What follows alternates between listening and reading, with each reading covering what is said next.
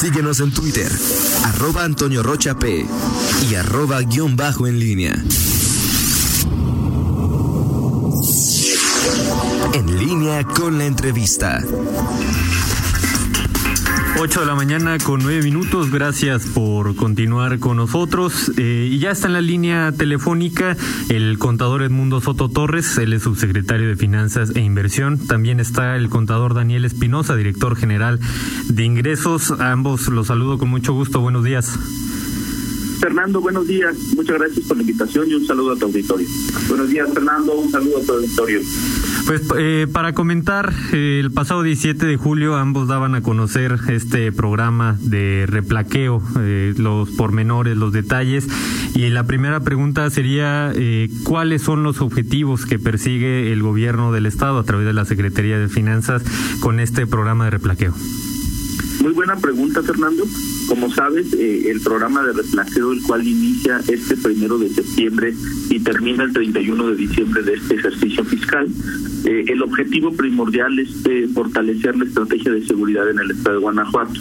Como sabes, desgraciadamente existen algunos delitos que se cometen con placas robadas o falsificadas o algún documento robado o falsificado.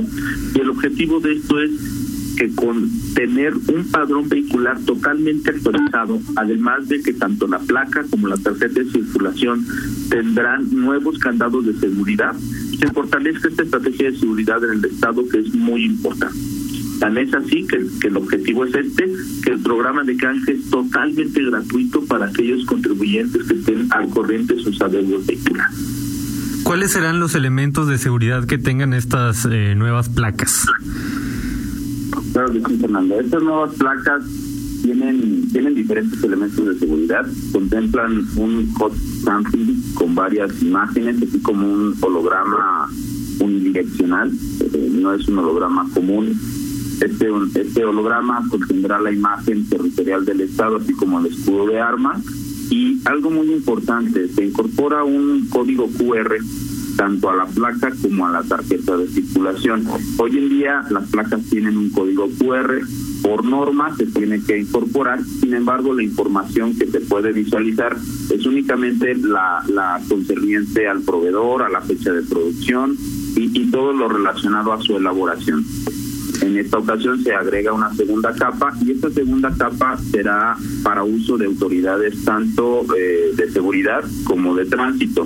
que contendrá? Pues toda la información relacionada al vehículo, quién es el propietario, eh, eh, si tiene algún adeudo, dónde vive, ¿Con qué finalidad? Esto le dará certeza jurídica al, a quien realice la detención para saber si está eh, frente a algún vehículo con alguna regularidad que normalmente eh, pues puede ser utilizado, como lo mencionaba el contador, por la delincuencia organizada.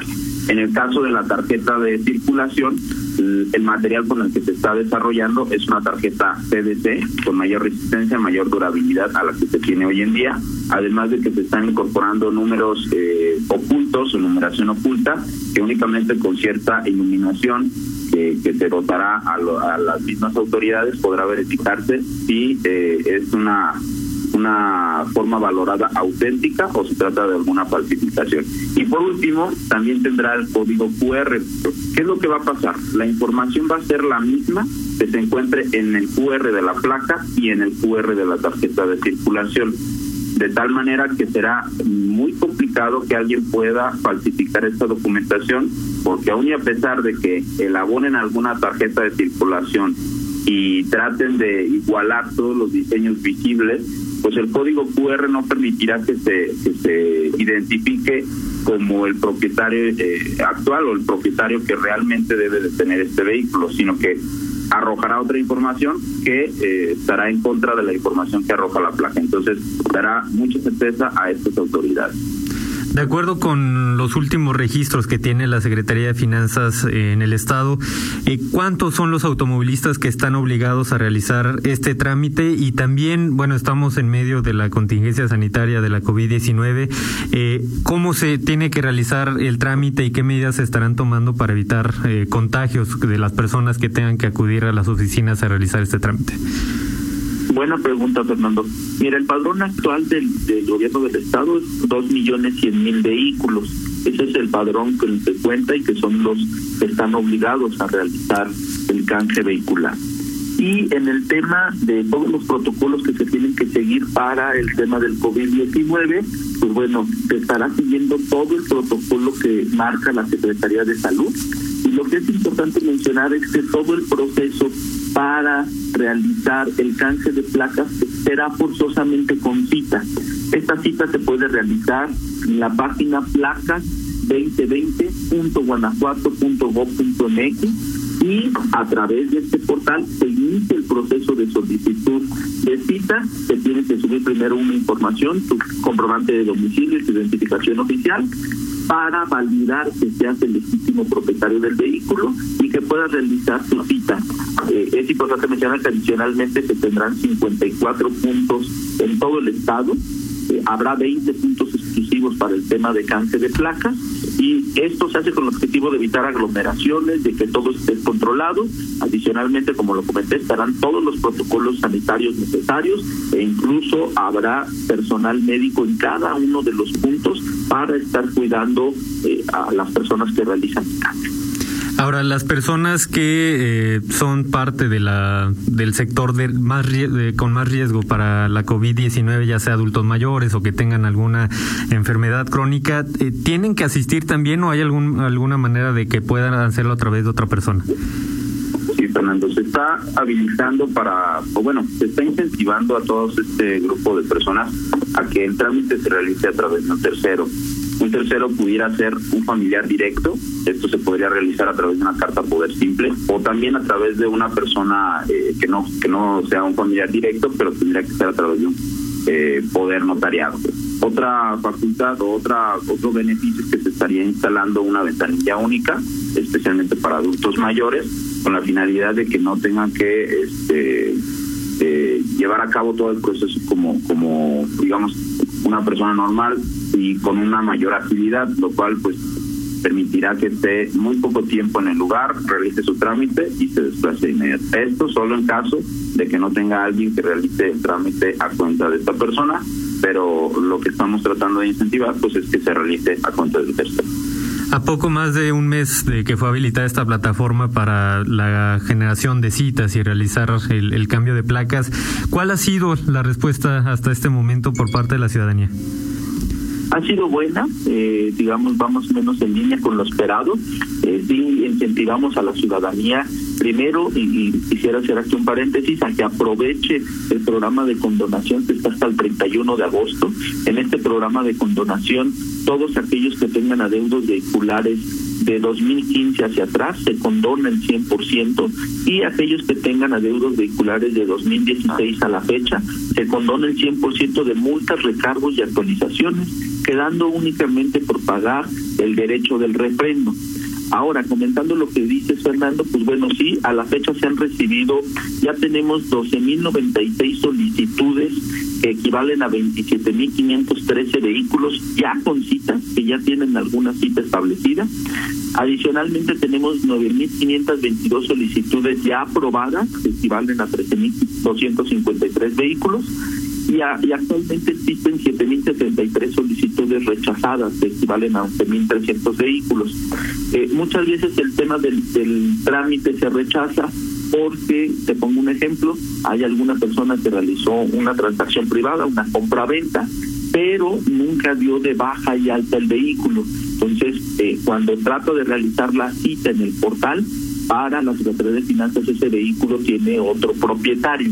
Entonces, primero tendrá que realizar el trámite de alta-baja para posterior poder realizar su Buenos días, los saluda Toño Rocha. y en este proceso de dos millones, poco más de dos millones de personas que estaríamos eh, obligados a hacer este canje de placa y aprovechando también un par de, preguntas entre, entre ellas, Pablo, eh, es cuánto tiempo tarda uno, eh, tardan ustedes en responder para la cita. Dice Pablo que él hizo una su cita el sábado 22 y hasta la fecha ni siquiera ha recibido ninguna respuesta de dicho trámite. O sea, es decir, con dos millones y con el número de, de, de lugares donde se puede realizar este trámite, ¿en cuánto tiempo se da una respuesta? ¿En cuánto tiempo puedo tener la cita? ¿Y qué tipo de papeles tengo que llevar ya el día que vaya a hacer el replaqueo? Perfecto, ¿qué tal, señor? Buenos días. Eh, es importante mencionar, bueno, hay nada más una precisión, no son dos millones cien usuarios o propietarios de vehículos, son dos millones cien eh, vehículos y con una cantidad menor de propietarios.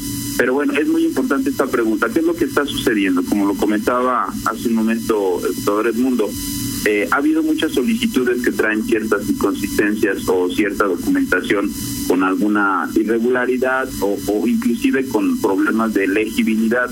Eh, esto esto ha ocasionado que hemos que tengamos que estar eh, rechazando o incluso pues devolviendo las solicitudes a los a los ciudadanos y generando esas aclaraciones sí entonces lo que estamos tratando a través también del 01800 o del 800 placa 20 que es el número que tenemos habilitado es de aclarar todas estas dudas para que el ciudadano eh, actualice o, o corrija el, la información que subió y en cuanto a tiempos pues mira la verdad es que no hay una, una un día estimado un periodo estimado sino que es en función al, a la información que está subiendo cada uno de los solicitantes. Hay solicitudes que se emiten de manera muy muy rápida en el mismo día pero hay otras que sí llevan un poco más de tiempo porque como menciona eh, Edmundo hace un momento, se tiene que revisar el registro porque hay, eh, no hay una congruencia o el vehículo estaba registrado a nombre de otra persona, se amplía el periodo o el proceso de revisión.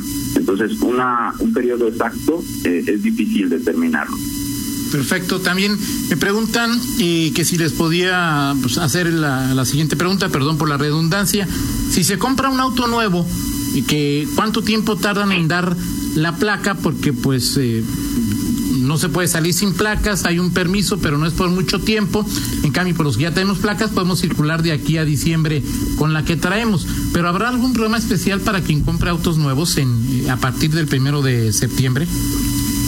Un ejemplo, Toño, en este caso, si una persona realiza, por poner el ejemplo el día de hoy, la compra de un vehículo nuevo, puede solicitar el realizar el trámite es con previa cita, porque el, tema de las pesadoras ahorita están atendiendo con cita, considerando el tema del COVID-19. Una vez realizado su cita y va a realizar la alta de ese vehículo, ya va a acceder a las nuevas placas a partir del día de ayer. Entonces ya tendrá el nuevo diseño y ya no tendrá que realizar el cambio.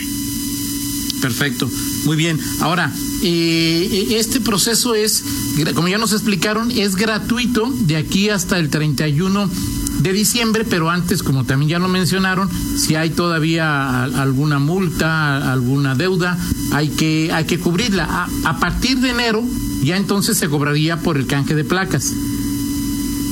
Es correcto. A partir del, del mes de enero, del primero de enero, digamos que el programa de canje gratuito eh, pues ya habrá con, concluido y por ende el cobro de la administración deberá de ser eh, eh, digamos el costo pues en el cual se determine a través de la ley de ingresos del estado doña obviamente también será acreedor a una multa, no se tiene un monto determinado aún, pero por haber, por haber incumplido con, con el proceso de canje de placas, también es susceptible a esta, a esta multa correspondiente. Otro punto importante pues es que ya no será sujeto al programa de condonación que se encuentra eh, actualmente y pues bueno, por eso es que invitamos a la ciudadanía a que a que siga y que, que aproveche este programa de condonación. Un tema que comentabas y que omití la re responder, Toño, los requisitos para la realización del, del, del trámite. Para una persona física, pues es prácticamente su identificación oficial, su comprobante de domicilio y contar con su CUR al momento de llevar a cabo el proceso. Importante, el vehículo tendrá que estar al corriente y regularizado en cuanto al registro vehicular, lo que mencionábamos, ¿no? Que el vehículo esté eh, correctamente a nombre de quien está realizando el trámite. Uy, a través de, de los... Sí, sí, adelante, adelante. Perdón, para personas morales, por su parte, eh, las solicitudes del documento, el acta constitutiva en su caso, así como la, el documento que acredite la representación legal de quien está llevando a cabo el trámite. Deberá de, de adjuntar también la identificación oficial y además se necesitará el alta ante el registro estatal de contribuyentes. Esto es para una persona moral. Y pongo un tercer caso que es para aquellas personas que realicen el trámite a cuenta de un tercero o de un familiar, deberán de presentar una carta poder simple si se trata de la representación de un familiar directo. Adicional a la carta poder simple deberán de presentar también el, el acta eh, que, que, acredite la relación familiar, ¿sí? un acta eh, ante el registro público.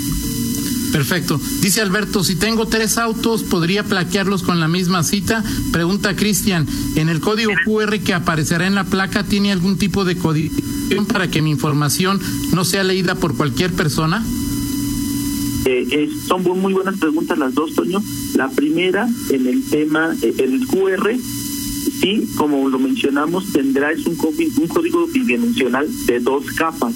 La primera capa, que será la única que podrá leer la población en general, contiene la información que marca la norma oficial mexicana, es decir, las características generales del vehículo. No tendrá información personal. Ya en la segunda capa, en la cual solo podrán acceder la parte de, de, seguridad, ahí sí vienen más elementos, pero es importante señalar que toda la parte de los datos personales estará resguardado con la ley que, que, cuida esta parte y que tiene todos los protocolos de seguridad necesarios para evitar el mal uso de esta información. Lo de si tengo tres autos, dice Alberto, ¿podría plaquearlos con la misma cita? Es importante mencionar, Toño, que existe un periodo para el canje de placas. En, a partir del mes de septiembre serán las placas con terminación 0, 1 y 2, eh, octubre 3, 4 y 5 y noviembre 6, 7, 8 y 9. Pero ¿qué pasa, Toño? Si una persona tiene, vamos a suponer, cuatro vehículos, como lo, pre como lo preguntó, puede realizar la cita de todos sus vehículos en una sola cita y él puede elegir en qué mes, de acuerdo a las terminaciones de placas que tienen. Entonces podrá realizar el trámite de todos sus vehículos en una sola cita en el mes que él elija de acuerdo a las terminaciones. Dice Alberto, ¿podrían repetir por favor la página eh, para sacar la cita de replaqueo? Claro que sí, la página es placa 2020.guanajuato.gov.mx. Perfecto. Dice que una persona que si tiene un coche a nombre de la empresa, ¿quién tiene que solicitar la cita? ¿La empresa o la persona que tiene asignado el vehículo? En este caso será la empresa, Toño, porque el vehículo está a nombre de la empresa y el representante legal de esta empresa tendrá que realizar el, el canje de placas de todos los vehículos de la empresa que tenga. Perfecto. En, en, para este trámite van la Secretaría de Finanzas va a tomar datos biométricos o eso no no será parte del proceso. A partir de, de la reforma que, que, entró en vigor precisamente el día de ayer, eh, uno o bueno parte de los requisitos es precisamente la toma de biométricos en todos los, los, los trámites vehiculares. Entonces, al ser considerado un trámite vehicular el canje de placas, también será eh, parte del proceso la toma de, de fotografía y huellas dactilares. Y en caso de mencionar que esto Ajá. se realiza, digamos, ya eh, normalmente, por ejemplo, las instituciones financieras lo realizan y es con el objetivo de cuidar el patrimonio de las personas, ¿no? Y vuelvo a repetirlo, la ley de datos personales cuida toda esta parte y obliga a la Secretaría a tener los controles necesarios para no hacer mal uso de esta información.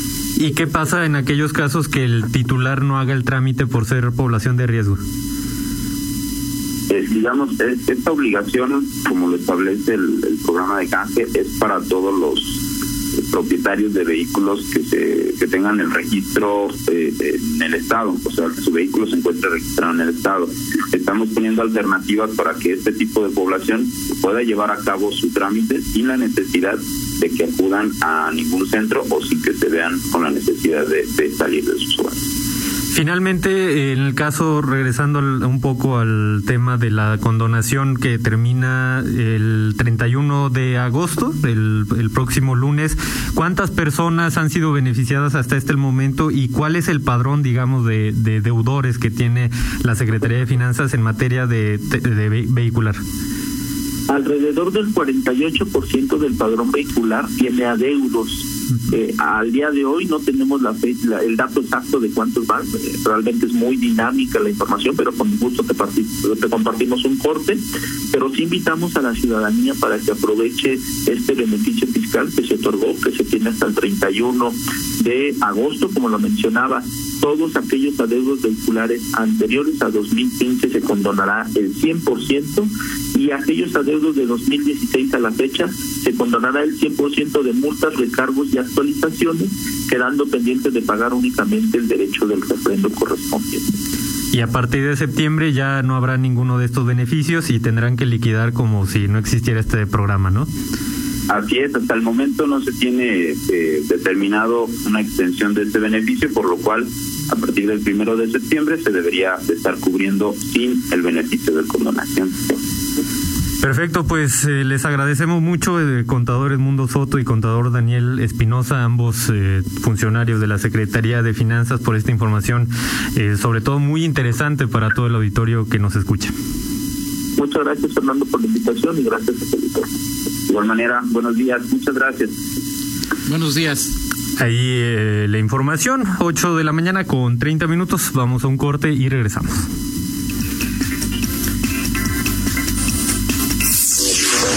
Contáctanos en línea promomedios.com